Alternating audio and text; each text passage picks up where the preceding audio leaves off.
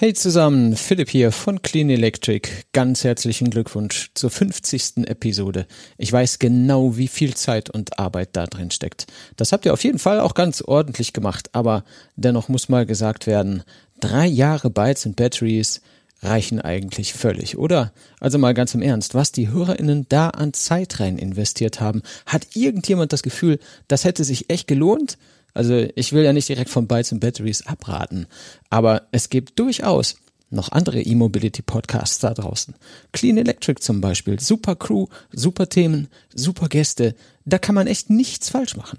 Am besten einfach direkt mal abonnieren, vielleicht Bytes und Batteries gleich deabonnieren, damit ihr nicht zu viel Zeug in eurem Podcatcher habt. Man muss sich ja echt nicht jeden anhören, der gerade viel auf Instagram postet, oder? Also in diesem Sinne, wir hören uns. Oh Gott, habe ich das jetzt wirklich erzählt? Scheiße. Können, du kannst es dir noch über, du kannst es dir noch überlegen. Ich kann es noch rausschneiden.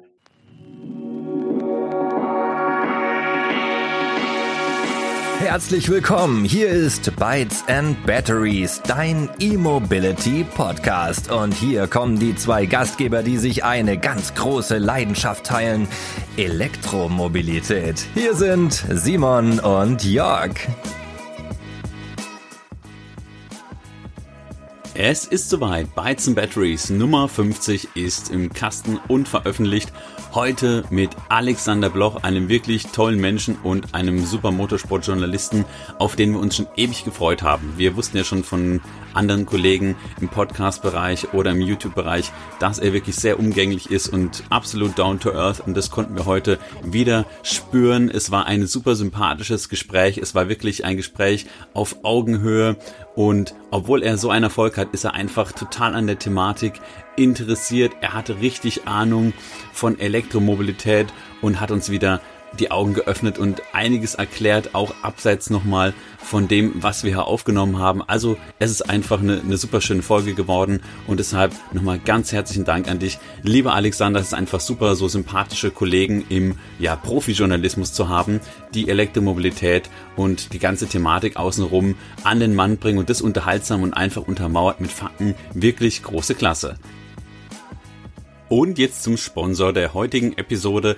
Diese Jubiläumsfolge wird euch präsentiert von EVDoc aus Berlin, einem Startup, das E-Auto-Ersatzteile und Pflegeprodukte für dein E-Auto herstellt und besonders auf Nachhaltigkeit achtet. Natürlich werden wir da auch noch mehr drüber berichten. Hört mal weiter. Ihr kennt uns natürlich, haben wir hier nicht nur einfach irgendeinen gesichtslosen Sponsor drin, sondern wir kennen uns und ich habe mir den lieben Tobi hier eingeladen und wollte mit ihm auch mal kurz mal über EVDoc sprechen. Hi Tobi, schön, dass du bei uns im Podcast bist und dass du dir Zeit nimmst. Vielleicht kannst du noch ein paar Worte zu dir sagen, ob du selber elektrisch fährst, wie du zur Elektromobilität kamst und natürlich auch ein paar Worte über euren Shop, über EVDoc. Ja, hallo Jörg. Also erstmal vielen Dank, dass ich hier sein darf. Ich fühle mich wirklich ein bisschen geehrt, denn äh, ich höre den Podcast schon seit langem. Der ist ja auch so eine Art Urgestein in der deutschen E-Mobilitätsszene. Insofern freue ich mich wirklich hier zu sein. Ich bin Tobi, der Gründer von EVDoc und bin seit ja, zweieinhalb, drei Jahren begeisterter E-Mobilist. Ähm, ich habe lange Zeit bei einer deutschen Autoteilegruppe gearbeitet und ähm, bin dann irgendwann, da ich mir privat dann E-Auto gekauft habe, zur Elektromobilität gekommen und habe mir gedacht, ich mache mich einfach mal selbstständig und versuche den Autoteilebereich ähm, auch auf die Bedürfnisse von Elektroautofahrern zuzuschneiden und habe dann in dem Sinne eVdoc gegründet. Ähm, wir versuchen im Prinzip zwei Sachen zu machen. Auf der einen Seite versuchen wir, ähm, Autoteile an sich nachhaltiger zu gestalten. Das machen wir insofern, als dass wir ähm, unsere Produkte 100% plastikfrei in Graspapier verpacken und dann pro Produkt noch einen Baum pflanzen. Ähm, unsere Produkte voll elektrisch per Zugfracht nach Deutschland importieren und noch diverse andere Projekte sponsern. Und auf der anderen Seite versuchen wir, den Kauf von Ersatzteilen einfacher zu gestalten. Jeder, der schon mal Autoteile gekauft hat, weiß, wovon ich spreche. Die Teilesuche ist super kompliziert. Man muss hunderte Nummern eingeben, bis man sein Modell ausgesucht hat. Vergeht echt viel Zeit und es ist super frustig. Und wir haben einen neuen, modernen und einfach zu navigierenden Online-Shop gekauft, bei dem ihr alles findet, was wir als E-Autofahrer benötigen. Ähm, Dazu gehören unter anderem Aktivkohlefilter für gesunde, frische Innenraumluft, ganz ohne furchtbare Abgase und Stickoxide, schlanke Aeroscheibenwischer für ja, noch effizienteres Fahren und noch leiseres Fahrerlebnis, also genau das, was wir als E-Autofahrer uns so sehnlich wünschen. Und äh, biologische Autopflege, die ist 100% abbaubar, zudem schonend für Mensch, Natur und Auto. Und genau, das ist so die Kurzform von dem, was wir machen. E-Autoteile nachhaltiger, nachhaltiger gestalten und vor allen Dingen auch einen neuen, modernen Shop anzubieten. Und jeder, der sich dafür interessiert, kann gerne mal auf eVidog vorbeischauen. Wir haben eigentlich für die meisten Massenmarktmodelle was dabei. Und genau, ihr könnt uns jederzeit anschreiben. Wir sind selber begeisterte E-Mobilisten und E-Autofahrer und ein Berliner Familienunternehmen. Wir sind also keine Ausgeburt der deutschen Automobilindustrie, wenn ich das mal so sagen darf, sondern ja, ein frisch gegründetes Startup aus Berlin und freuen uns über jede Art von Austausch. Ja, cool. Vielen lieben Dank für die Vorstellung. Finde ich total spannend. So also sind wir ja auch auf euch aufmerksam geworden, weil ich gar nicht wusste, dass es da auch eine Schiene oder so eine Nische gibt, besser gesagt. Und ich habe auch gesehen, wir haben ja einen BMW i3 oder ich fahre jetzt ein, dass ihr da auch richtig coole Pakete habt, wo man sagt, so, ich wähle einfach das Auto aus und muss mir nicht tausend Sachen zusammensuchen, sondern ich sehe, aha, was gibt's denn da jetzt speziell nach Fahrzeug? Was könnte ich denn da ergänzen? Zum Beispiel Scheibenwischer bei mir seit jeher ein Problem. Äh, insofern war ich da ganz froh, da einen Ersatz gefunden zu haben bei euch oder eine Lösung. Vielen lieben Dank, Tobi, fürs Vorbeikommen hier bei uns im Podcast und ich hoffe, du hörst die Folge 50, denn gleich geht's los mit dem Interview mit Alexander Bloch. Hallo, wie versprochen und lange angekündigt haben wir ihn hier im Podcast. Kurz müsst ihr euch noch gedulden, aber wir sind ganz stolz jetzt auf unser Jubiläum, drei Jahre Bytes and Batteries und die 50. Folge. Echt super. Wie gesagt, ein Stargast haben wir euch versprochen und der ist auch heute da. Aber bevor wir ihn hier zu Wort kommen lassen, den lieben Alexander, würde ich gerne noch ein paar Themen ansprechen und zwar so den Rückblick einfach mal. Simon, wollen wir einfach mal anfangen? Was ist in den letzten drei Jahren aus deiner Sicht alles so passiert? Wie hat's dir gefallen? Übrigens freue ich mich, dass du immer noch dabei bist. Wir haben ja hier viel Arbeit und machen viel und manchmal ist es für uns beide, glaube ich, echt schwer, das so nebenbei aufrechtzuerhalten. Aber wir haben uns drei Jahre durchgekämpft bis Folge 50 und der Erfolg gibt uns recht, also zumindest in den Downloadzahlen. Ja, genau, Jörg. Wie du sagst, manchmal müssen wir uns auch mit nicht funktionierender Technik rumärgern. Ähm, aber ähm, im Großen und Ganzen eine einzige Erfolgsgeschichte. Ja, wie ging das Ganze los? Ähm, ich bin ja schon immer äh, Carsharing oder was heißt schon immer, schon seit einigen Jahren Carsharing-Kunde und ähm, irgendwann hat ähm, hat Stadtmobil, der Anbieter, bei dem ich da bin, angefangen, mehr und mehr auf Elektromobilität zu setzen. Und ähm, ich habe dann mal die ein oder andere Zoe ausgeliehen, ich hatte den BMW i3 und ähm, parallel hatte ich dann auch ähm, die Biografie von Elon Musk mal in den Händen und habe die eigentlich mehr oder weniger verschlungen, weil mich das Thema Disruption und Transformation auch immer so ein bisschen begeistert hat. Ja, bei dir gab es ja so ein bisschen eine Parallelentwicklung und dann haben wir uns irgendwie bei dem Thema auf einmal gematcht. Genau, wir haben ja eigentlich immer drüber gequatscht über das Thema Elektromobilität und ich war vorher schon Podcaster, also in einem anderen Bereich und dann habe ich immer gedacht, hier der Phil, den ihr vorhin gehört habt, Clean Electric, das können wir doch auch nicht, habe ich gedacht. Aber wir können es ja mal versuchen. Da können wir natürlich nicht ran an die großen Meister. Der Alexander hier, der ist heute bei uns zu Gast. Es war natürlich auch schon bei Clean Electric zu Gast. Und das sind die, äh, ja, die unangefochtenen Podcasts. Also wir sind ja auch große Fanboys, müssen wir hier zugeben. Insofern auch an die Jungs viele Grüße. Die haben übrigens auch ein neues Logo, neues Design. Schaut mal vorbei. Coole Shirts, die man sich bestellen kann, außenrum. Also die haben da ganz, ganz viel gezaubert für ihre Community. Richtig nice. Ja, wie hat's denn bei mir eigentlich angefangen? Wir sind damals, Simon, dann direkt den i3 gefahren, gell? Haben wir auch von Stadtmobil ausgeliehen, haben den getestet haben einfach gedacht, wir drücken mal auf den Rekordknopf und das ist unsere Folge eins, die es immer noch gibt. Und die war gar nicht so schlecht, obwohl wir teilweise, was man da auch noch hört, echt noch abgelesen haben. Irgendwelche Datenblätter. Ganz, ganz schlecht.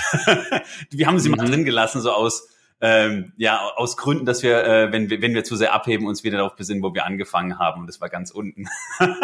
Aber äh, genau, wunderbar, dass wir jetzt äh, hier uns im Kopf und Kragen reden. Ich würde sagen, wir gehen direkt mal rein in die Vorstellungsrunde von unserem Gast. Herzlich willkommen, Alexander Bloch. Ja, hallo, ich freue mich sehr dabei zu sein. Soll ich jetzt ein bisschen was über mich erzählen? Oh ja, das wäre super.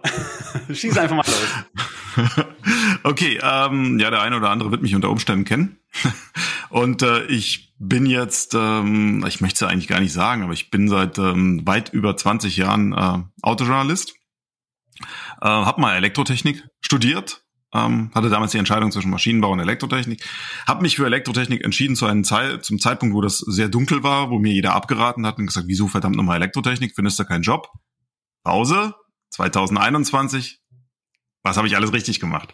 Also das war damals eine sehr, sehr gute Entscheidung, die mir heutzutage auch noch hilft, wobei ich sage, dass es da nicht gar nicht darum geht, was du studiert hast, sondern dass du ein Verständnis, auch ein ingenieurmäßiges Verständnis bekommst. Ja, und ansonsten habe ich ein, bei Autos einen Nagel im Kopf. Ja, äh, ich bin Autofreak, ich liebe Autos, äh, bin jetzt schon äh, ewig bei Automotor und Sport dabei, habe dort mal das Ressort Testen Technik geleitet. Äh, jetzt ähm, mache ich viel YouTube, Fernsehen, alles drum und dran und ähm, ja, vor allem inzwischen Elektromobilität. Das ist ein Thema, das halt wirklich jetzt gerade in den äh, letzten zwei, drei Jahren nochmal unglaublich Fahrt aufgenommen hat, weil jetzt auch eine breite Masse rankommt. Und das macht mir sehr, sehr viel Spaß, weil man da auch aus der Tiefe der Technik heraus argumentieren kann. Und ich sehr ähm, überrascht bin, wie viele Leute das auch gut finden, wenn man wirklich mit Technik argumentiert und äh, nicht nur mit Emotionalität, die zu Autos natürlich dazugehört. Absolut, so sind wir auch auf dich aufmerksam geworden. Ich bin, ich bin jetzt mal ganz ehrlich, ich, ich kannte dich und dann habe ich gesehen, okay, da kommen Videos zum Thema Elektromobilität. Oh, jetzt bin ich gespannt. Der Bloch, Bloch erklärt, der zerreißt jetzt wahrscheinlich er und zerreißt die E-Autos. Da habe ich gedacht, nee, und habe mich sehr gewundert und wir haben uns sehr gewundert, wie viel Ahnung du hast und dann Google Google, was man halt so macht oder natürlich viele liebe anderen Suchmaschinen, die es noch gibt und haben dann gesehen, wow, was hat der für einen Hintergrund? Der hat richtig Ahnung, der Mann und mhm. dann waren wir ganz begeistert. Und das zieht sich ja durch und du verbindest eigentlich äh, so gut wie kein anderer beide Welten, denn auch wir sind Petrolheads oder vielleicht auch Ex-Petrolheads, man weiß es nicht, aber äh, ich höre immer noch gerne V8 und ich kann die Begeisterung von Motoren nachvollziehen und hin und her. Ah. aber äh, ja, ich bin auch in der neuen Welt angekommen, Simon auch und ja, aber es ist vielleicht für viele noch noch schwierig, da die alte Welt so ein bisschen hinter sich zu lassen. Aber ich äh, ich finde auch, wir sind kein Podcast, der da jetzt richtig urteilt und sagt so jetzt nur noch so und so. Aber es gibt so viele gute Gründe für Elektromobilität und einige werden wir heute sicher ansprechen. Ja, da sagst du etwas sehr Richtiges. Ähm, ich bin ja jemand, der natürlich ähm, als Autotester und als Autojournalist muss ich erstmal grundsätzlich neutral bleiben, den Marken und auch Technologien gegenüber. Das ist meine Aufgabe. Ich muss es auch alles bewerten und mir anschauen und testen. Trotzdem sehe ich natürlich die Entwicklung. Und ähm, es ist auch ganz wichtig, dass man äh, eben sich nicht äh, teilt oder in harte Lager einteilt, weil das äh, die Leute nur abschreckt. Äh, Elektromobilität ist etwas, wo ich sage, wenn noch mehr Leute damit in Kontakt kommen, das ausprobieren, das wirklich erleben, dann werden auch die Berührungsängste heruntergehen. Aber diese Berührungsängste gehen nicht dadurch runter, dass man quasi so ein bisschen, ich sag's mal hart, militant wird. Nee, du musst die Leute schon ein bisschen mitnehmen, musst sagen, probier's doch mal, mach's doch mal. Also bei, mein, bei mir in der Familie hat das wunderbar funktioniert kurze Geschichte. Mein Bruder kommt irgendwann zu mir und sagt, ich habe mein Auto gekauft. Ja, cool, was hast du denn gekauft? Ja, ein ID3 habe ich mir gekauft. Dann ich ja cool, wieso hast du mich nicht angerufen, hast mal mit mir geredet und so ein bisschen beraten lassen. Nö, ich habe dein Video geguckt und das hat mir gereicht. So, jetzt ist er ein bisschen allein gelassen mit dem ID3, aber ich glaube, die Software läuft inzwischen einigermaßen. Aber das finde ich einfach schön, wenn man die Leute so kriegt. Ja, ja, total cool. Das ist ja im Grunde auch das, was wir auch immer sagen. Ähm, man muss die Leute eben dem aussetzen, beziehungsweise ihnen die Möglichkeit geben, sich damit ähm, auseinanderzusetzen, es einfach mal zu testen. Und ja, vielleicht ist es ja so, dass es dann einfach so Elektromobilitätsnester gibt, die sich dann irgendwie ausbreiten. Das gibt's ja auch in Wohngegenden. Jörg, siehst ja auch bei dir in der Straße, dass da immer mehr äh, es grassiert und genau das eben Vorbehalte baut man am besten durch die Praxiserfahrung ab. Ja, definitiv. Und äh, sich, habe ich jetzt auch festgestellt, einfach mal eine Wallbox äh, an die Haustür nageln. Ja, dann kommt das mit dem Elektroauto schon von selbst. Wenn die Leute mal feststellen, dass es eine sehr angenehme Sache ist, morgens vollgetankt zu sein, ja, das ist gut. Das haben viele gar nicht auf dem Schirm. Die sind das so gewohnt zur Tankstelle und so weiter. Nee, steigst du morgens ein, ist vollgetankt, ist schön. Ja, du hast ja ein bisschen meine erste Frage schon vorweggenommen. Ähm, zwar ging es dabei darum, wie so dein Background ist. Jetzt mal ähm, zu dir. Wie sieht denn so ein typischer Tag im Leben des Alexander Bloch aus? Wie muss man sich das vorstellen? Ähm, es gibt keinen typischen Tag. Das wäre schön, wenn ich einen typischen Tag hätte. Heute hatte ich mal ausnahmsweise, weil ein Dreh ausgefallen ist, was ja auch das Ganze ein bisschen entspannter gemacht hat, äh, ein Homeoffice-Tag, wo ich dann etwas vorbereiten konnte, nämlich ein äh, Elektroauto-Supertest. Morgen Skoda Enyaq ist dran. Aber im Grunde genommen ähm, zerren relativ viele Parteien an mir. Da ist ähm, mein alter Verein, wo ich immer noch Redakteur bin, in Stuttgart, Print, Automotor und Sport, ja, altes Flaggschiff, ähm, dann mit den Jungs von Automotor und Sport Online, mit denen ich sehr gern zusammenarbeite, auch sehr kompetent, auch im Thema Elektromobilität. Ähm, dann ist da Vox, für die ich sehr viel äh, mache, was mir auch sehr viel Spaß macht. Und dann ist da noch YouTube. Und äh, dann muss ich noch ein paar andere Sachen machen. Und im Grunde genommen ähm, meine Süße rastet immer aus, wenn sie mich fragt, was machst du denn morgen? Und ich sage, ich muss erst mal meinen Terminkalender gucken. Ich weiß es nicht so ganz genau. Aber es ist wahnsinnig viel äh, und es passiert gerade viel. Ich finde es für einen Autojournalisten, es ist gerade eine wunderbare Zeit, weil ähm, unglaublich viel Dynamik drin ist, weil sehr, sehr viel passiert und weil wir in äh, zwei, drei Jahren die automobile Welt ganz anders sehen werden, als wir sie jetzt sehen werden. Ähm, deswegen ist es schwer zu sagen, ich kann jetzt mal erzählen, das mache ich nur kurz, damit der Monolog nicht zu lange wird, ja, sonst schlafen die uns alle weg hier. ähm, ich habe zum Beispiel heute Elektroauto Supertest vorbereitet, das heißt, ich bin noch sehr intensiv mit dem Skoda Enyaq gefahren. Ähm, war gestern Abend noch im Regen an der Ladesäule. Was bringt's mir? Musste mich hinstellen, musste das abtippen, weil dieser blöde Enyaq das nicht im Auto anzeigt. Egal. Und äh, ähm, dann habe ich noch ein paar Verbräuche äh, gefahren, habe noch ein bisschen was vorbereitet, bin zu meiner Komfortstrecke, habe dort noch Messungen gemacht im Vergleich zu Ionic 5 und Tesla Model Y, wie er sich verhält beim Dämpfungsverhalten. Das war sehr interessant, kommt alles im Video. Hab das Skript heute geschrieben und morgen geht's äh, auf die Teststrecke und dann wird gedreht. Und dann ist hoffentlich, das wäre sehr, sehr cool, um äh, drei, vier Uhr morgen Nachmittag mal früher an einem Freitag Schluss. Das wäre schön. Das heißt, es gibt keinen typischen Alexander Bloch-Tag. Hätte mich auch gewundert, auf jeden Fall bist du überall zu sehen. gibt, glaube ich, keinen Motorsportjournalisten, der auf, auf YouTube ist, der auch noch auf LinkedIn, hast du noch vergessen, auf LinkedIn auch immer aktiv ist mit guten Beiträgen. Ähm, das heißt, ich stelle mir das relativ schwierig vor. Das heißt, bei deinem engen Zeitplan, kannst du denn auch wenn du lange schon die Leidenschaft für Autos, Automobil hast und auch Elektromobilität, kannst du denn diese Leidenschaft überhaupt noch aufrechterhalten? Natürlich ist bei jedem Beruf so, man muss das schaffen, aber du bist ja so unter Dampf. Geht das denn? äh, ja, ich liebe Autos, definitiv. Und äh, ich freue mich wie ein kleines Kind, wenn äh, ein neuer Testwagen kommt und ich ihn ausprobieren kann. Dann sitze ich da drin, egal wie spät er kommt, und äh, schaue mir das nochmal an, äh, nehme den Rechner raus, mache schon ein paar Simulationen. Ich bin so ein bisschen zahlengetrieben, muss man aufpassen bei mir. Das ist so ein bisschen Zahlen, ist so, das ist so Ingenieur. Quatsch, ja, aber ist halt so. Ähm, und äh, es, es begeistert mich immer noch. Und ähm, ich äh, muss sagen, ich habe in letzter Zeit viele, viele Autos gehabt, ähm, wo ich einfach sage, wow, das geht richtig voran. Und da sind Sachen dabei, da, das ist einfach toll, wenn du stehst mit Ionic 5 an der Ladesäule und siehst, wie der lädt und denkst, ist das cool. Wie, was machen die? Ja, natürlich tickt's dann im Kopf und sagst, boah, die laden mit 3C. Wie kann das sein? Und dann noch die Te Batterietemperatur alles weg, sondern hier gerade in Skoda Enyaq, äh, Komfort hat mich umgehauen. Ich habe wirklich zum Kollegen gesagt, habe gesagt, wenn ähm, wenn ich mich jetzt an ein Auto erinnern muss, das für mich in letzter Zeit mehr Komfort geboten hat, dann war das mal ein Rolls Royce. Und ansonsten würden wir jubeln über einen Verbrenner mit der Laufruhe, mit ähm, dem leisen Fahren, wobei das natürlich auch mit der Dämmung zusammenhängt, mit dem Komfort, ja, über die Größe, über die, das Gewicht. Das macht einfach tierisch Spaß. Und so habe ich gerade wirklich wahnsinnig viel Spaß am Auto. Es ist, es ist wirklich toll. Ähm, und ab und zu, du hast ja schon gesa gesagt, ähm, gibt es natürlich auch mal den Moment, wo ich auch eine Gänsehaut bekomme, wenn ein wirklich emotionaler Verbrennungsmotor um die Ecke kommt. Damit meine ich, das kann ich ganz klar sagen, jetzt nicht irgendein Standard-Diesel oder so. Ja, von denen gibt es wahnsinnig viel. Was, was ist daran jetzt Emotionalität, dass er vor sich hin nagelt? Ja, also muss ich auch sagen, äh, auch als ewiger Autojournalist. Ja, das wäre jetzt auch noch, äh, was ich an Yorks Frage irgendwie anhänge. Ähm, was für, was für technische Finessen können dich denn, äh, begeistern dich denn besonders, beziehungsweise wann geht dir Technik oder was kann dir auch mal so richtig auf den Zeiger gehen? Ähm, ja, das äh, ist eine verdammt gute Frage. Man merkt auch, dass es da ähm, einen Wechsel gibt. Also wenn du mich jetzt vor zehn Jahren gefragt hättest, dann wären es schon so typische Autotester-Sachen gewesen. dann ist das Lenkpräzision.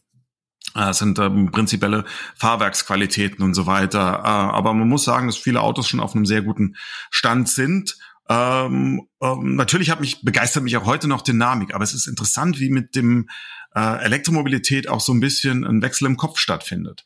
Für mich ist es sehr interessant, inzwischen Verbräuche zu fahren. Das fand ich früher nicht so spannend. Aber jetzt Verbräuche zu fahren unter verschiedenen Bedingungen, mir anzugucken, wie sparsam kannst du denn das Auto fahren? Was passiert, wenn du das tust? Was passiert, wenn du das tust?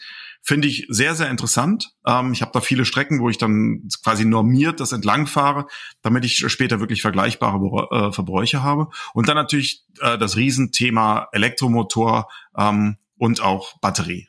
Und das ist äh, so ein spannendes Thema Natürlich, ihr wisst ja selbst, seit äh, 20 Jahren wird jede Woche der Wunderakku äh, durch die Gazetten getragen.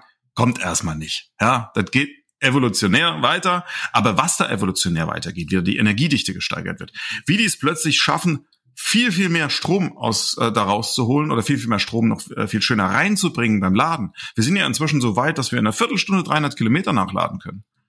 Also da gehen dir wirklich die Argumente äh, gegen das Elektroauto komplett aus. Und das finde ich toll. Das ist super. Aber es ist natürlich eine andere Technik. Also es ist wirklich so, wenn du dich mit Batteriechemie äh, beschäftigst, ähm, dann ist das schon sehr, sehr, sehr, sehr speziell. Also das ist, ist, ist schwierig. Ist ja auch so ein bisschen, wie du vorhin gesagt hast, äh, wir stehen jetzt gerade voll in der in, in dem Wandel und bis so äh, gefühlt bis letztes Jahr hat sich kaum jemand vorstellen können, wie schnell es dann auf einmal geht und äh, es zeichnet sich jetzt schon ab, dass wir in ein, zwei Jahren schon äh, zum weiten Teilen irgendwie den Wandel vollzogen haben und in der Rückblende wird es einem dann auf einmal klar. Also schon eine spannende Zeit auf jeden Fall. Ja, die Dynamik ist schon der Wahnsinn.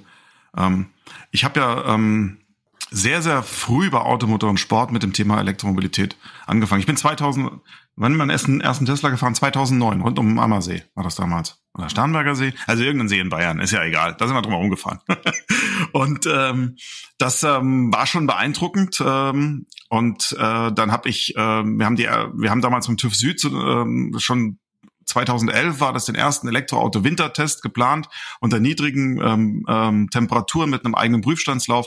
Wir waren schon sehr, sehr früh dabei, aber die Elektroautos hatten damit noch so ihre Probleme. Ich weiß noch, wie wir damals schockiert waren über die Ladeverluste bei einem Smart, bei einer ersten Generation, weil die ganze Zeit irgendwie der Lüfter lief und der den ganzen Strom da reingepumpt hat. Dann sind uns auch die, die Leisten in der Motorpresse Stuttgart abgebrannt, weil wir zwei Autos an die Steckdose dran gehangen haben und haben natürlich damals uns keine Gedanken drüber gemacht, dass das vielleicht ein bisschen viel ist. So, seid abgebrannt. So, aber die Fehler musst du alle mal machen. Und ähm, ja, ist eine, ist eine, ist eine, eine spannende Reise und sie geht ja noch viel, viel weiter.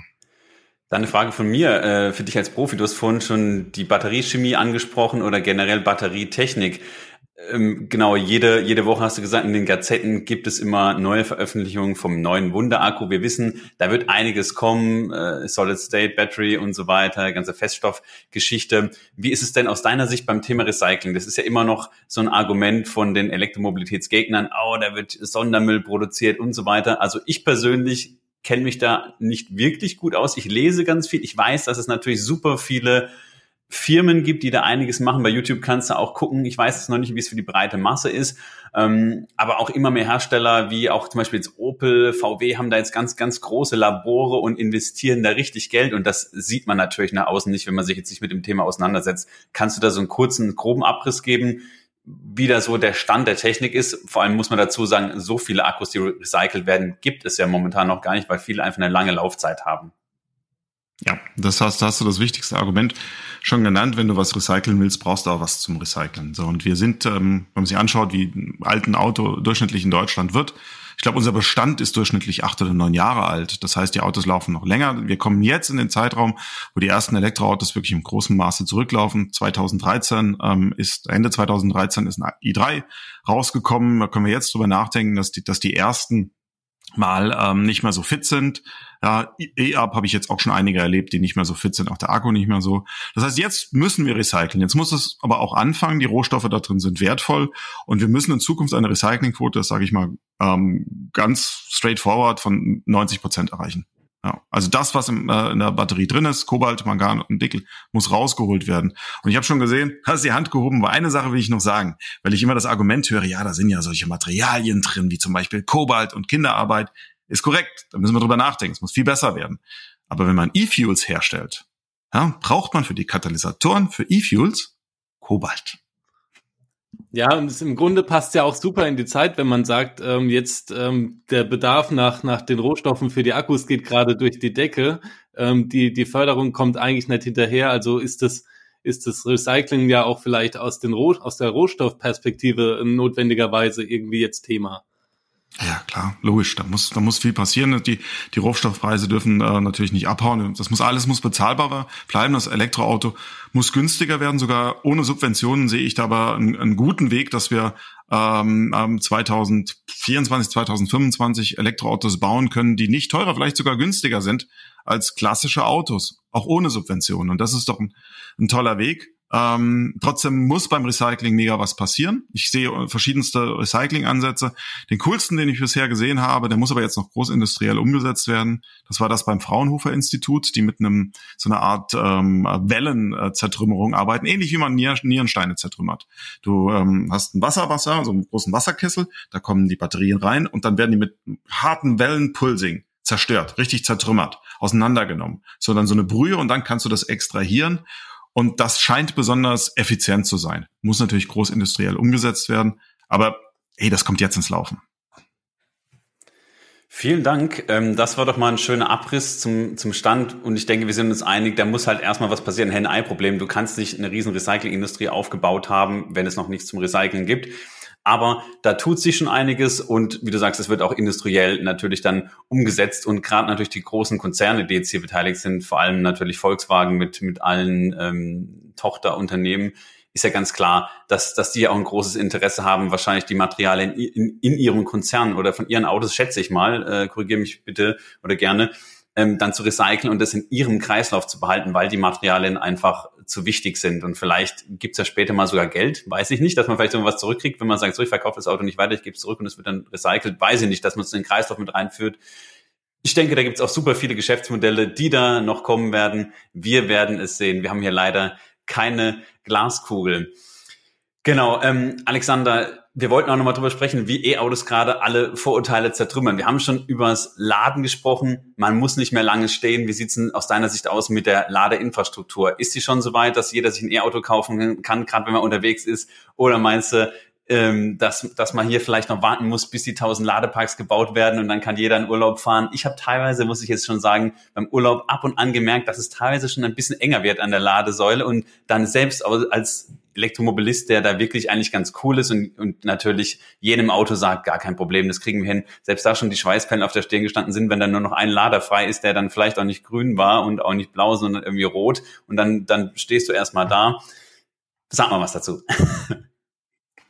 Also das ist natürlich immer eine Frage der persönlichen Perspektive. Ich könnte jetzt aus meiner, das kann ich wirklich sagen, sehr luxuriösen Perspektive heraus argumentieren. Ich habe hier ähm, äh, von Juice zwei Wallboxen zu Hause, kann ich äh, ein privates Auto laden, da kann ich einen Testwagen laden, alles gut, das ist schön mit Leistung, äh, keine 400 Meter entfernt ist eine Shell-Tankstelle mit zwei neuen großen ähm, Shell-Ladern, also die Alpitronic ja, da wunderbar ist alles um die Ecke. Ähm, äh, der Ladepark in Hilden ist nicht weit weg. Also das ist alles hier abgedeckt und da hast du auch viel. Aber trotzdem sehe ich natürlich noch Lücken. Ich habe einmal in der Eifel am falschen Ort getestet. Nicht dort, wo wir immer testen, in Mendig, sondern Dahlemer Bins und habe mich darauf verlassen, dass ich irgendwo eine Ladestation finden werde. Da wäre ich aber ganz schön eingegangen. Ich bin Fiat 500e gefahren und das hätte mich fast den Test gekostet. Also da gibt's schon noch blinde Flecken in Deutschland. Da muss was passieren. Ähm, äh, natürlich war beim E-Cannonball, wo ich mitgefahren bin, wo sehr, sehr viele Elektroautos immer zur gleichen Ladestation gefahren sind, auch mal der Moment, wo es mal ein bisschen enger wurde. Das hat mich aber nicht so gestört, weil das ist klar. Was mich ein bisschen mehr äh, überrascht hat, als ich mit Heinz-Harald Frenzen da hingefahren bin von äh, hier Meerbusch, äh, übrigens, das ist mein Hund, der beschwert sich gerade unten, dass ich nicht um ihn gekümmert wird. ähm, also von Meerbusch nach Berlin gefahren sind und dann haben wir an einer relativ, an einem relativ großen ähm, Supercharger-Punkt äh, angehalten und der war komplett besetzt. Zur Hälfte mit holländischen äh, Teslas, vor allem Tesla Model 3 und die anderen waren die deutschen. Und dann habe ich mir überlegt, okay, wow, da muss aber noch was passieren. Ich meine, das ist Stand jetzt und wir werden viel, viel mehr Elektroautos auf die Straße bekommen. Also es muss ausgebaut werden. Sich hinzustellen, zu sagen, ja, ist ja jetzt funktioniert ja irgendwie, ist toll. Nee, wir kriegen gerade in Massen Elektroautos auf die Straße. Korrigiert mich, wie viel waren es denn jetzt im September? Ich glaube, ah, lasst mich lügen. Es waren relativ viele, es waren über 30.000, 33.000. Ein Teil von 17 Prozent, glaube ich, jetzt mittlerweile. 17 Prozent, genau, mega. Ja. Mega. Es war ja am Anfang des Jahres waren es ja noch 10 Prozent. Das heißt, da ist eine große Dynamik drin. Und da muss ausgebaut werden, definitiv. Aber ich sehe natürlich auch die Probleme. Ich habe mich mit einem Betreiber von der Ionity-Station unterhalten an der A3 und er hat gesagt, ich würde gerne mehr Stationen hinbauen. Ähm, gegenüber läuft die ähm, läuft die Bahn, Bahntrasse, viel Strom ist da und jetzt kommt's. Er darf aus Umweltschutzgründen nicht buddeln und sich weiteren Strom rüberlegen lassen. dann sage ich, naja, einen Tod müssen wir sterben. Ja, also irgendeinen Tod müssen wir sterben. Irgendwie, wir brauchen mehr Strom. Ja, aber gut, das ist halt, das ist ein großes Thema, sagen wir es mal so. Alexander, wir haben ja schon drüber gequatscht vorhin kurz. Wie ist es denn für eigentlich für deine Kolleginnen und Kollegen oder generell im Motorsportjournalismus oder Motorjournalismus?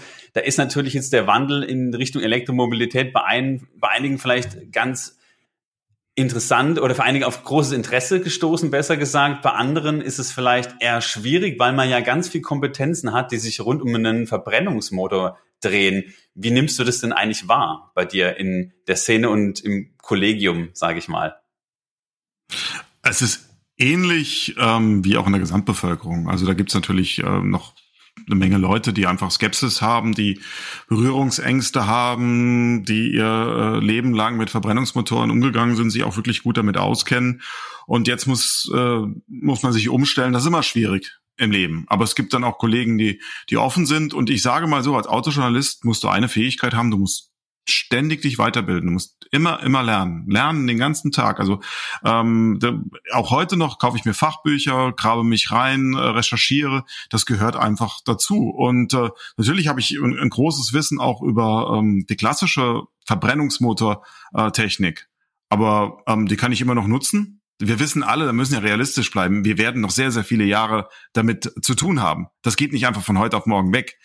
Um, ähm, und trotzdem kann man sich ja bei der Elektromobilität ähm, weiterbilden. Und das Schöne ist ja, es gibt ja viele Parallelitäten. Also ich meine, das Auto hat, wird in Zukunft immer noch Reifen haben, das wird immer noch ein Fahrwerk haben, ja, viele andere Sachen. Ähm, es wird sogar zum Beispiel sogar noch äh, Schmieröle brauchen und ähnliches. Das heißt, ähm, da gibt es viele Kompetenzen, die auch in Zukunft noch gefragt werden. Schwierig ist es trotzdem für die Kollegen, also für einige schon, ja. Könntest du dich denn persönlich von einem Auto verabschieden und dich von der individuellen Mobilität trennen? Das heißt, du nutzt immer nur noch Carsharing oder lässt dich autonom rumfahren? Für mich persönlich irgendwie ein Graus, weil ich einfach super gerne Auto fahre. Wie sieht's da bei dir aus? Also ähm, ich persönlich könnte mich von der ähm, äh, eigenen Mobilität nicht verabschieden. Nein, es ging nicht. Also ein Auto, das gehört für mich äh, zum Leben dazu. Ich kann mir vorstellen, weniger Auto zu fahren. Ja, das ist, das ist überhaupt kein Thema, auch andere Verkehrsmittel zu nutzen. Ich bin ein bekennender Busablehner. Ich fahre ab und zu gerne Bahn, aber Bus ist für mich die Hölle. Also in diesem Ding damit stehend und dann ein Haufen Leute, die ich eigentlich. Bahn kann durchaus entspannend sein, ähm, aber mich komplett zu verabschieden, nee, das könnte ich mir. Nein, unter keinen Umständen. Das, das gehört für mich dazu. Und autonomes Fahren, das nehme ich so oder so. Also es gibt Strecken, das kennen wir ja auch, die musst du nicht selbst wissentlich fahren. Da kann dich theoretisch auch was fahren, weil es sowieso keinen Spaß macht.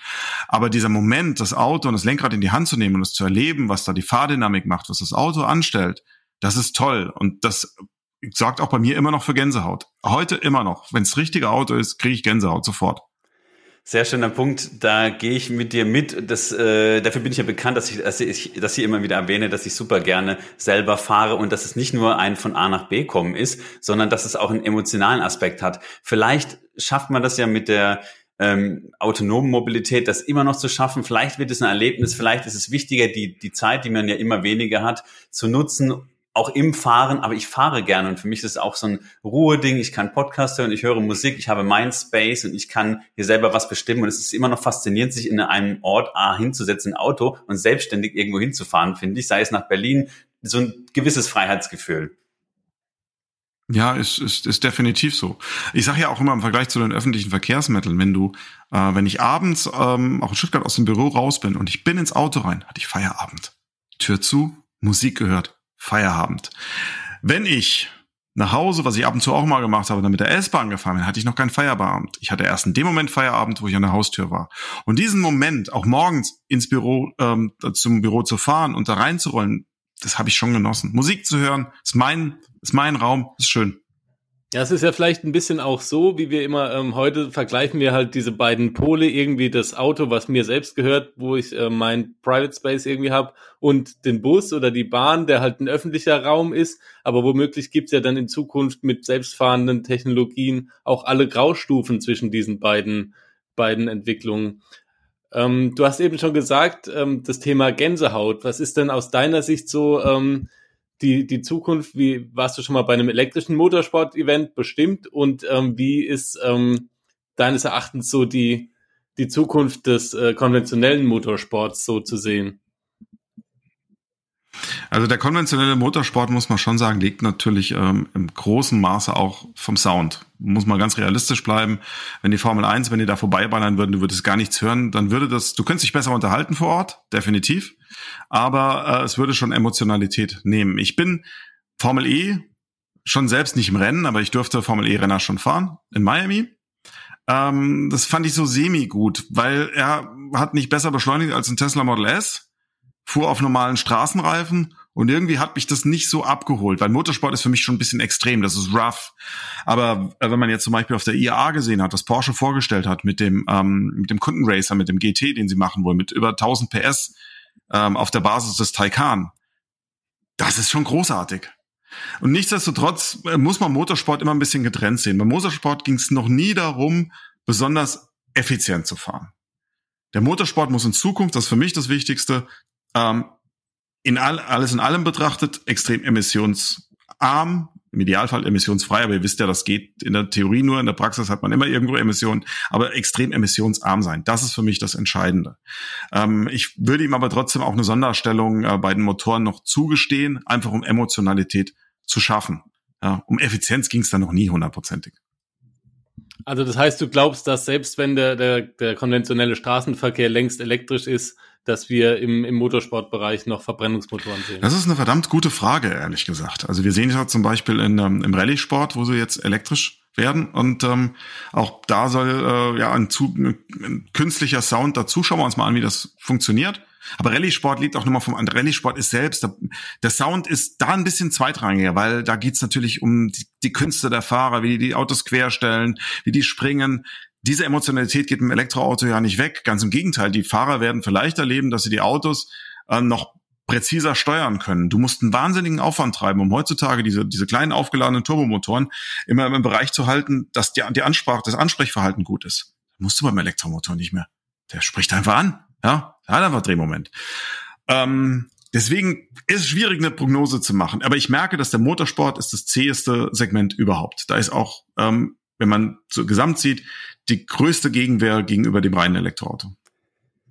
Dein fast Namensvetter, der, der Ken Block, äh, macht ja jetzt auch einiges mit Audi und der ist natürlich auch eine Rallye-Legende und da habe ich neulich mal kommentiert irgendwie bei LinkedIn, das ist auch einer der wenigen Verbrennerfahrer, wo ich sage, ich gucke die Videos so gerne an, weil das so geil ist. Und gerade im Rallye-Sport, wie du ansprichst, ist es natürlich so, da siehst du Staub, da siehst du Querstehen und Driften, Emotionen. Das ist halt nochmal komplett was anderes. Und ich finde, da passt das Elektrische auch sehr, sehr gut rein. Da bin ich gespannt, was äh, Ken Block und Audi da zusammen auf die Beine stellen werden. Das wird sicher nicht schlecht in der Kombination. Einige Videos habe ich schon gesehen, wo er alte Verbrenner gefahren ist, wo er den RS e-tron, äh, also den e-tron GT gefahren ist und ähm, ja, ich glaube, passt gut rein und natürlich auch bei, bei der, wie heißt sie, Extreme, weißt, weißt du, welche Rallye ich anspreche? Es gibt ja eine neue mhm. Rallye-Serie, ich glaube Extreme E heißt sie und da kommt sicher auch noch einiges auf uns zu. Insofern, wir werden sehen, was im Motorsport dann auch elektrisch noch geboten wird. Wir waren ja kürzlich in Berlin bei der Formel E. Ich fand den Sound cool, also ich fand's gut, aber es ist natürlich was komplett anderes als bei der Formel 1 und auch Straßenreifen, du hast es ja schon angesprochen. Es ist nicht dieses Racetrack-Ding und äh, wir sind ja hier in der Nähe vom Hockenheimring und ich war früher gerne da bei der DTM oder auch mal der, der Formel 1. Es ist tatsächlich ein anderes Feeling, wenn man äh, auf seine Haut guckt und sich die Haare dann nach oben stellen. Das hatte ich jetzt bei der Formel E tatsächlich nicht, obwohl es wirklich super interessant war und ich denke, da muss man noch einiges machen, um die Zuschauer zu begeistern. Ähm, aber da ist natürlich dann mehr Gamification drin, wie dass du irgendwie abstimmen kannst, Fanboost und solche Sachen. Die geben sich da tatsächlich Mühe. Aber so ganz ist der Funken bei mir damals in Sachen Motorsport auch noch nicht umgesprungen, auch wenn es privat so ist. Jetzt mal Thema privat, Alexander. Jetzt kommen die privaten Fragen. Nee, keine Sorge. er rückt seine Brille zurecht und guckt sich um. Nee, ähm, dein Lieblingselektroauto aktuell und welches Elektroauto hast du für dich persönlich als privates Fahrzeug egal ob es ein Geschäftswagen ist oder privat, im Blick zukünftig? ah, das, das, ist süß, das werde ich immer wieder gefragt und eigentlich stößt es immer wieder auf das, die gleiche Wand des Schweigens.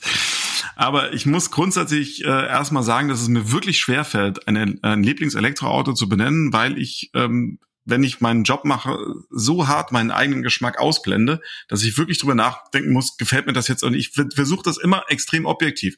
Ich weiß, manchmal liest man dann, ja, das ist sein Geschmack. Nee, das ist nicht mein Geschmack. Mein Geschmack ist zum Teil ganz anders als das, was ich bewerte. Ja, Autojournalist ist Profitum und was ich persönlich fahre oder bewerte, ist was ganz anderes. Ähm, es gibt Autos, die mir ähm, wahnsinnig viel Spaß gemacht haben ähm, das war äh, wirklich großartig. Das kann ich vielleicht drüber erzählen, wo es einfach so Momente gab, wo ich gesagt habe, boah, war das geil. Als ich mit, als das äh, Tesla Model 3 äh, Performance, als ich das in Mendig hatte und es hat geschneit.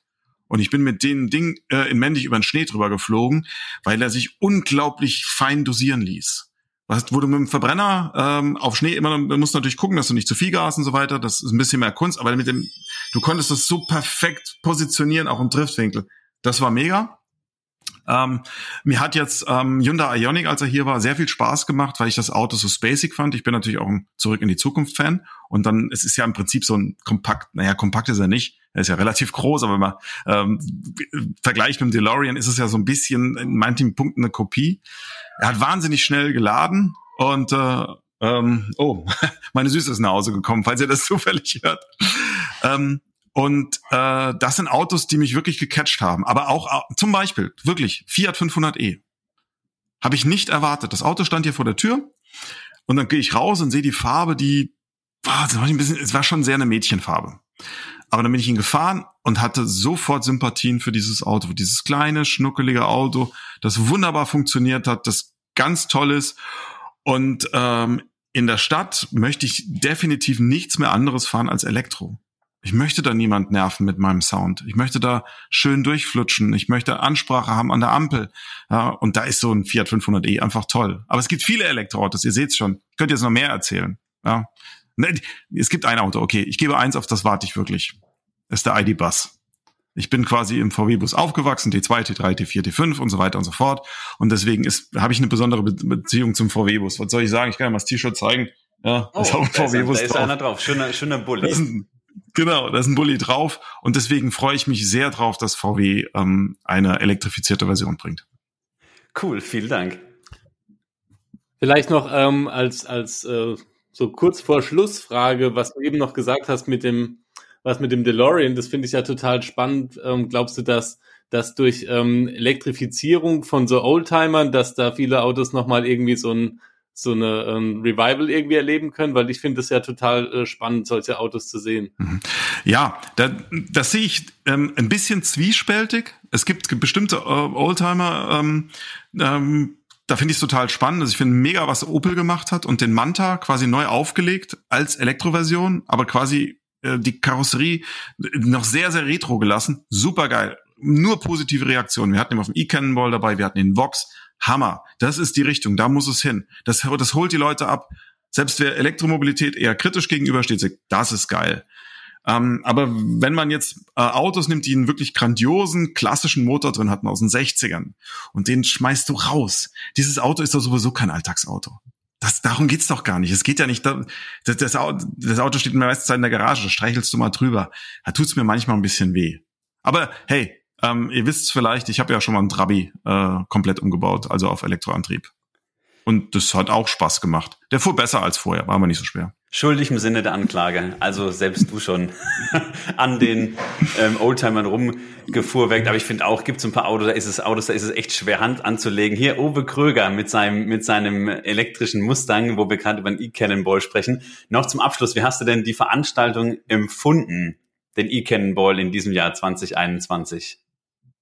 Also es hat mir wirklich sehr viel Spaß gemacht. Ich gebe ehrlich zu, ich hatte vorher so ein bisschen Bedenken, weil ähm, ich dachte, oh je, jetzt kommst du unter lauter Elektronerds. Ja, und ähm, die haben dann, da hat jeder noch seinen Anschlag und jeder noch seine, seine Fanboy-Anmerkung und drum und dran. Ähm, es hat sich aber in Grenzen gehalten. es war nicht ganz zu vermeiden. Aber es waren äh, mega viel sehr, sehr nette Leute. Äh, es war ein super spannendes, sehr ähm, breit gefächertes Feld. Nicht früher, wo einfach Tesla alles äh, abgeräumt hat und natürlich auch die besten Autos hat. Aber inzwischen siehst du ja, auch andere äh, Mütter haben schöne Töchter. Funktioniert. Und ähm, vor allem hat der E-Cannonball eins gezeigt, und das ist das Allerwichtigste. Wir sind ganz entspannt. Ähm, von Berlin nach München gefahren, insgesamt mit Umwegen fast 800 Kilometer. Ganz locker, ohne Probleme. Ja, ohne Reichweitenangst oder sonstiges. Und Heinz Haralds Frenzen und ich sind sogar insgesamt äh, in zweieinhalb Tagen über 2000 Kilometer gefahren. Mit einem Tesla Model 3 Long Range, ganz entspannt, ohne Probleme. Haben öfters mal einen Kaffee getrunken, an der Ladesäule hat alles wunderbar gepasst. Und das ist das Tolle an der Elektromobilität. Kurz und knapp beim E-Cannonball nächstes Jahr werde ich wieder dabei sein, habe ich dem Uwe Krüger schon versprochen. Hey, das ist doch mal ein schönes Announcement hier bei uns äh, in der Jubiläumsfolge Nummer 50 echt cool und da sieht man, ihr wart ja mit 70 Teams, glaube ich, am Start und alle haben es dann geschafft anzukommen und äh, haben ihr Wagen, ihr Wägelchen nach unten bewegt von Berlin in Richtung München. Alexander, wir danken dir ganz herzlich für deine Zeit. Wir wissen, du bist ein vielbeschäftigter Mann und trotzdem so nah an der Community dran. Siehe auch YouTube und äh, es ist echt richtig cool, dass wir die Gelegenheit hatten, heute persönlich live mit dir mal zu sprechen und dir einiges zu entlocken. Wir hoffen, euch, liebe Zuhörerinnen und Zuhörer, hat diese Jubiläumsfolge mit Alexander Bloch gefallen. Wenn ihr eine Frage an ihn habt, dann geht auf YouTube oder wir leiten es oh weiter. Mein Gott. macht's, macht's, macht's lieber, macht's lieber auf Instagram. Da ist es noch überschaubarer. Ja, auf YouTube ist es einfach ein bisschen zu viel. Und weil ihr eure Jubiläumssendung habt, und dann mache ich noch ein anderes Announcement, das eigentlich noch niemand weiß. Und dafür werde ich getötet, weil ich das erzähle. Aber ich habe äh, das trotzdem äh, quasi schon durchgeboxt. Ähm, es wird einen eigenen Elektroauto ähm, YouTube-Kanal geben, der ähm, wahrscheinlich Move heißen wird wo es sich wirklich nur um Elektromobilität dreht, wo die Elektroauto-Supertests reinkommen, wo auch ein Elektroauto-Dauertest reinkommt, der bei mir auch eingeführt wird, in Zukunft noch viele, viele andere Sachen. Also wir werden dort äh, für die Community was schaffen. Wann genau das sein wird, weiß ich nicht. Ich habe es jetzt einfach mal rausgehauen. Wahrscheinlich kann ich mir morgen die Kündigung abholen. Hm, vielen Dank. Also ich, ich, ich befürchte nicht, wer kündigt denn Alexander Bloch? Haben sie bisher nicht vor, nee. Hab ich, ich hatte noch keine Hinweise gesehen. Ja, geil, Jörg, da müssen wir auf jeden Fall so einen äh, Clickbait-Spoiler machen. Was äh, Alexander Bloch am Schluss sagt, äh, wird euch schockieren. Oder genau. Sowas. Ja, macht doch. Ja, echt. Ihr habt, eure, ihr habt eure Lektion gelernt. Sehr schön. Also hat mir wahnsinnig viel Spaß gemacht. Ich wünsche euch sehr, sehr viel Erfolg und bleibt unter Strom. Vielen lieben Dank. Du auch. Vielen Dank. Bis dann. Ciao, ciao. Also, ciao. Ciao. Der and Batteries Podcast wird präsentiert von imherzengrün.de. Jetzt kannst du Elektromobilität nach außen tragen. Nachhaltige Kleidung in coolen Designs rund um das Thema Elektromobilität und viele weitere schöne Motive gibt es jetzt auf imherzengrün.de.